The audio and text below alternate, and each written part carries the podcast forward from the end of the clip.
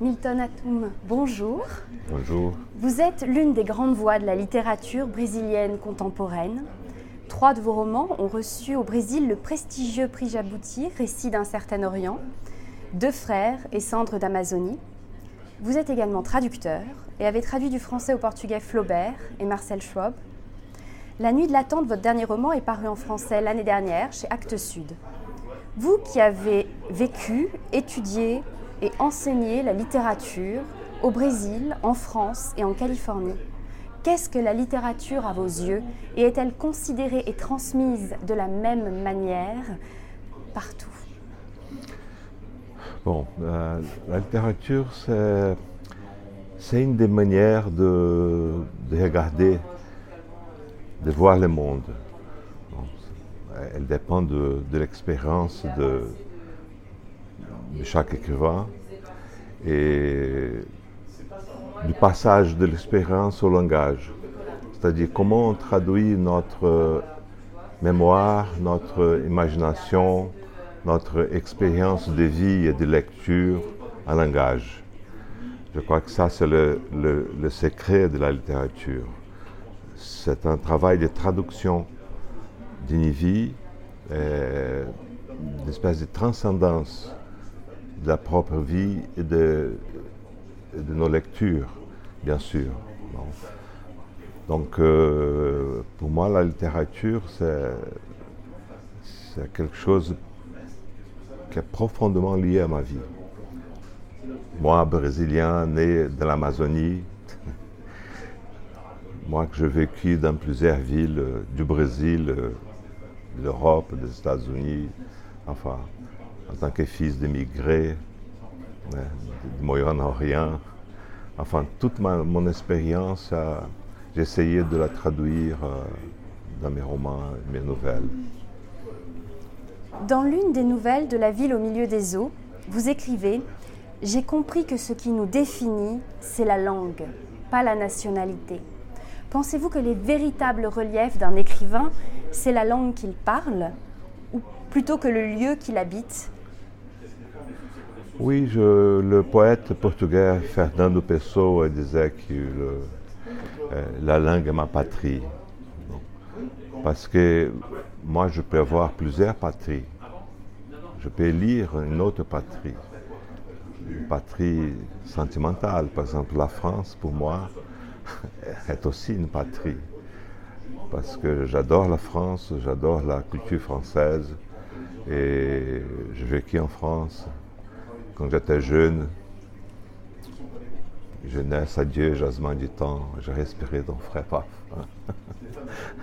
J'avais 28 ans, 29 ans. Donc la langue, plutôt que, la patrie, elle définit un langage. Un langage euh, très personnel, un langage spécial de chaque écrivain, chaque écrivaine. Donc euh, c'est pour ça qu'il y a les styles de chacun. Les styles, c'est, c'est une manière de façonner la langue, le langage. Donc je, je ne pourrais pas écrire en espagnol. Par exemple, je parle espagnol, je, j'écris un peu en espagnol, je peux écrire, enfin, euh, tant bien que mal, je peux m'exprimer en français mais je ne pourrais pas écrire euh, un livre en, en, espagnol ou en français, même pas. Ça, ça, serait pour moi très difficile. Cette distinction entre écrire et s'exprimer est très intéressante. Pour vous, ces deux mots sont foncièrement différents? Oui, parce que écrire, on peut écrire une lettre, on peut écrire un billet, on peut faire, écrire un message, tout ça, mais mais s'exprimer, exprimer son sentiment, exprimer quelque chose qui est dedans, qui vient de, l'intérieur, c'est quelque chose qui, a un rapport très profond avec la langue, la langue maternelle. Et, ma langue maternelle, euh, elle, est portugaise. Mais pendant mon enfance, j'entendais mes mon père parlait en arabe avec mes grands-parents, par exemple. Et ma grand-père parlait en français avec moi. Elle voulait que j'apprenne le français. mais ma mère était brésilienne, donc euh, ma première langue, euh, c'est le portugais. Comment vous est venue l'envie ou le besoin d'écrire? Euh, C'est le désir d'écrire. Je, je, ne pouvais pas vivre sans écrire. Et c'est pour ça que je prends, je, je prends longtemps pour finir un roman parce que je me demande, quand je finis ça, qu'est-ce que je vais faire dans ma vie? Donc je recule toujours. J'essaye de... Je n'ai pas écrit beaucoup de romans. Hein. J'écris un roman à chaque 4 ou 5 ans. Donc c'est pas, c'est pas beaucoup. Euh, des fois, des écrivains publient un, roman à chaque euh, deux ans. Mm-hmm. Euh, moi, je ne peux pas. Je suis très lent, je suis très flaubertien, en tout cas. je mesure chaque mot, j'essaye de réfléchir sur la phrase, sur le, enfin, pour qu'elle traduise ma pensée et mon sentiment. Il émane de votre écriture une densité singulière. Dans La ville au milieu des eaux, c'est la densité de la jungle qui enveloppe le lecteur. Dans La nuit de l'attente, c'est la densité urbaine de Brasilia qui se referme sur nous. Comment écrivez-vous? Euh, il, faut que je construise dans ma tête l'histoire d'abord, la forme. Tout dépend de la, de la manière de raconter l'histoire c'est-à-dire de l'écriture. Il faut avoir une structure, pour moi, très claire. Avant de, penser au conflit, au drame euh, euh, ou à, l'histoire, hein, le sujet et tout ça, je, dois chercher la, forme, c'est-à-dire la manière de, narrer, de raconter cette histoire. Pour moi, ça, c'est très important. Et je construis ça dans ma tête. Euh, par exemple, La Nuit de l'attente, c'est un, un, roman sur la, sur la jeunesse, la formation de, la jeunesse d'un groupe de jeunes gens pendant la dictature. Euh, je, me suis rendu compte que je ne pouvais pas raconter cette histoire de la même façon j'avais écrit de, les autres romans. Il fallait une structure fragmentaire, euh, de cahiers de, notes, de, journaux intimes, euh, des lettres, des, choses comme ça. Une espèce de, structure fragmentée, euh, qui, mais qui rassemble tout. Hein. Qui a une, espèce de organicité, on peut dire. Oh. Oui, c'est ça. Donc, euh, ça, c'est pour moi, c'est très important. la manière de raconter, pas seulement le sujet, le, plot. Hein, mhm. Dans La nuit de l'attente, vous écrivez L'impuissance ne devrait pas être notre seule liberté. L'est-elle Et que porte vous, en 2022, ce mot tant brandi, crier, espérer de liberté Oui, c'est-à-dire l'importance nous... Il ne faut pas que l'importance nous immobilise. Hein. Il faut lutter contre l'importance. Parce que c'est ça qui arrive au Brésil. Malheureusement, euh, la nuit de l'attente a été euh, lue par les critiques, les journalistes, comme euh, une espèce de résonance la, par rapport à la, situation politique actuelle au Brésil. Mais quand j'ai commencé à écrire ce livre euh, en 2007, 2007, je, fais le premier ébauche et je ne pensais pas que le Brésil serait dévasté par l'extrême droite, par ce gouvernement d'extrême droite c'est cruel, c'est atroce. Hein. Euh, mais par coïncidence, euh, les romans disent beaucoup de choses sur le passé et sur le présent. Mais je, ne prévoyais pas ça. C'était pas mon intention, pas du tout. Les livres sont très présents dans votre œuvre. Ils façonnent les personnages et pourtant vous n'hésitez pas à les priver soudainement de la littérature. Les bibliothèques sont abandonnées, les librairies sont vidées, comme dans la nuit de l'attente. Pourquoi est-ce que cette disparition est importante pour vous? Est-ce une forme d'avertissement? Oui, moi, quand j'étais jeune, euh, quand j'habitais à Brasilia, travaillais dans, euh, dans une librairie à, à.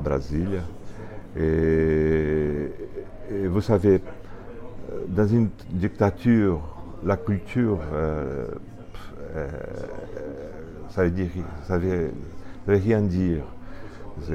Il y a une espèce de complot contre la culture.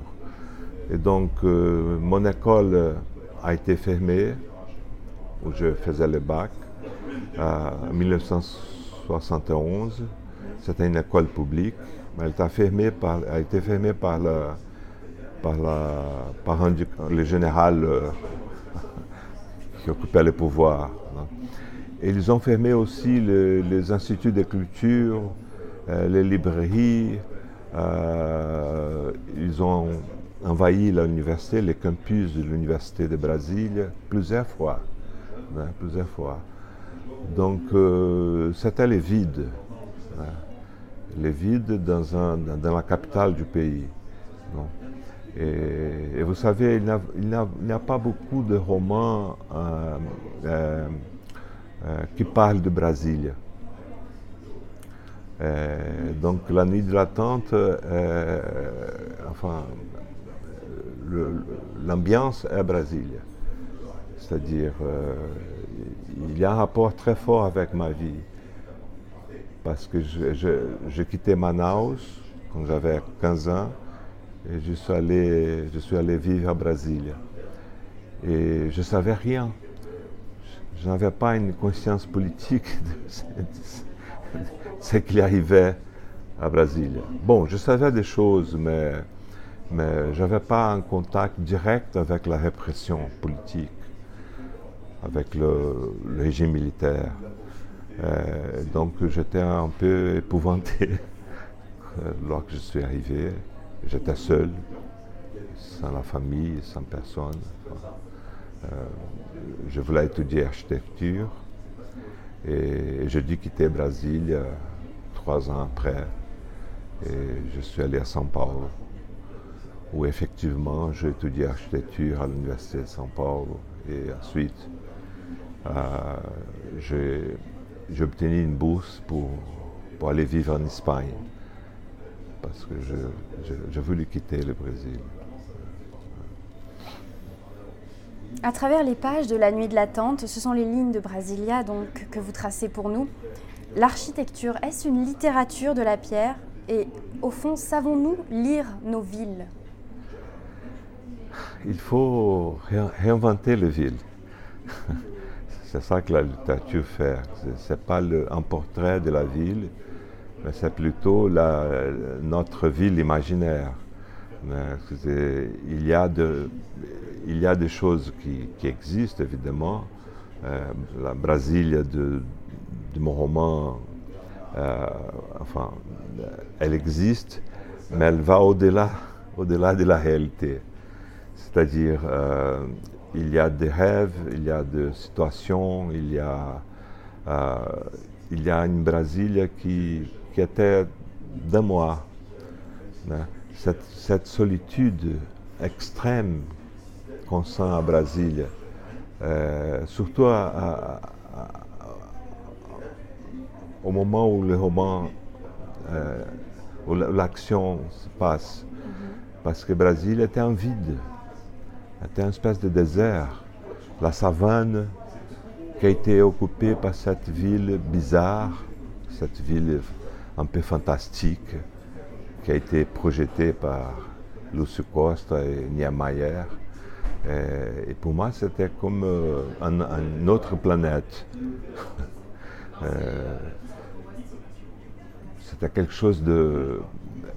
Enfin, que le monde ne connaissait pas.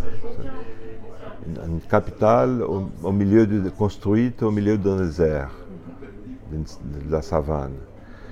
Et donc, euh, moi, je construis ma propre Brasilia en écrivant.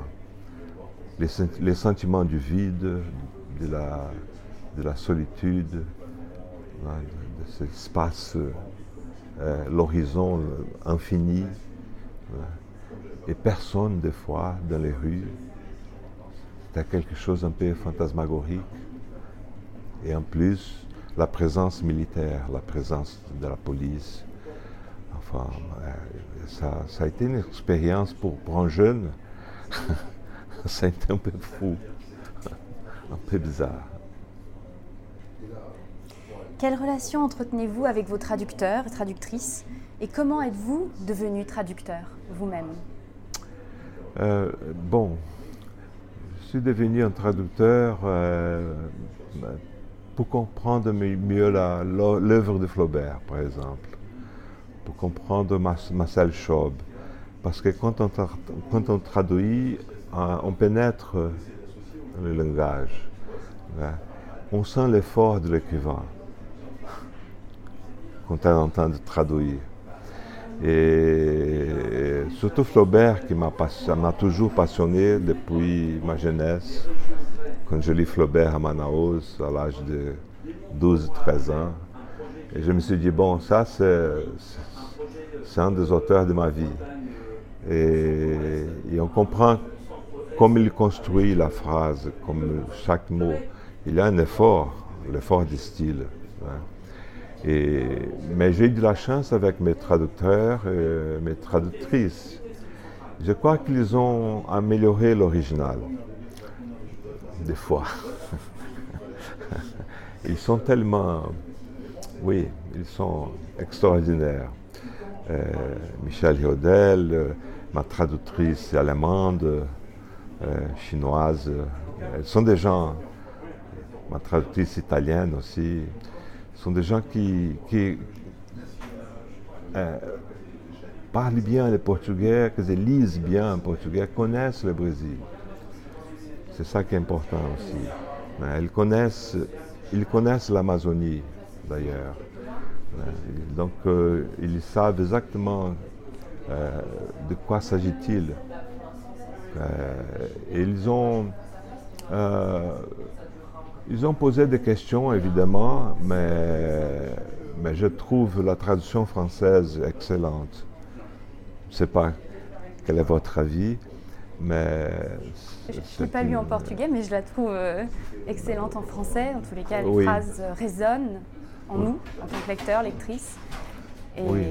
si c'est ça qui importe à un écrivain, alors oui. C'est un grand, c'est un grand traducteur.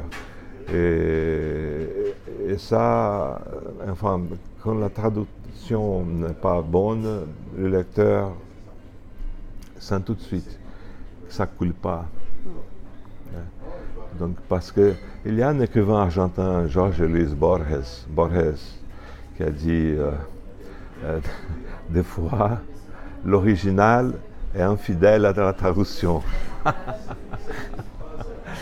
C'est qui est vrai en plus. Hein.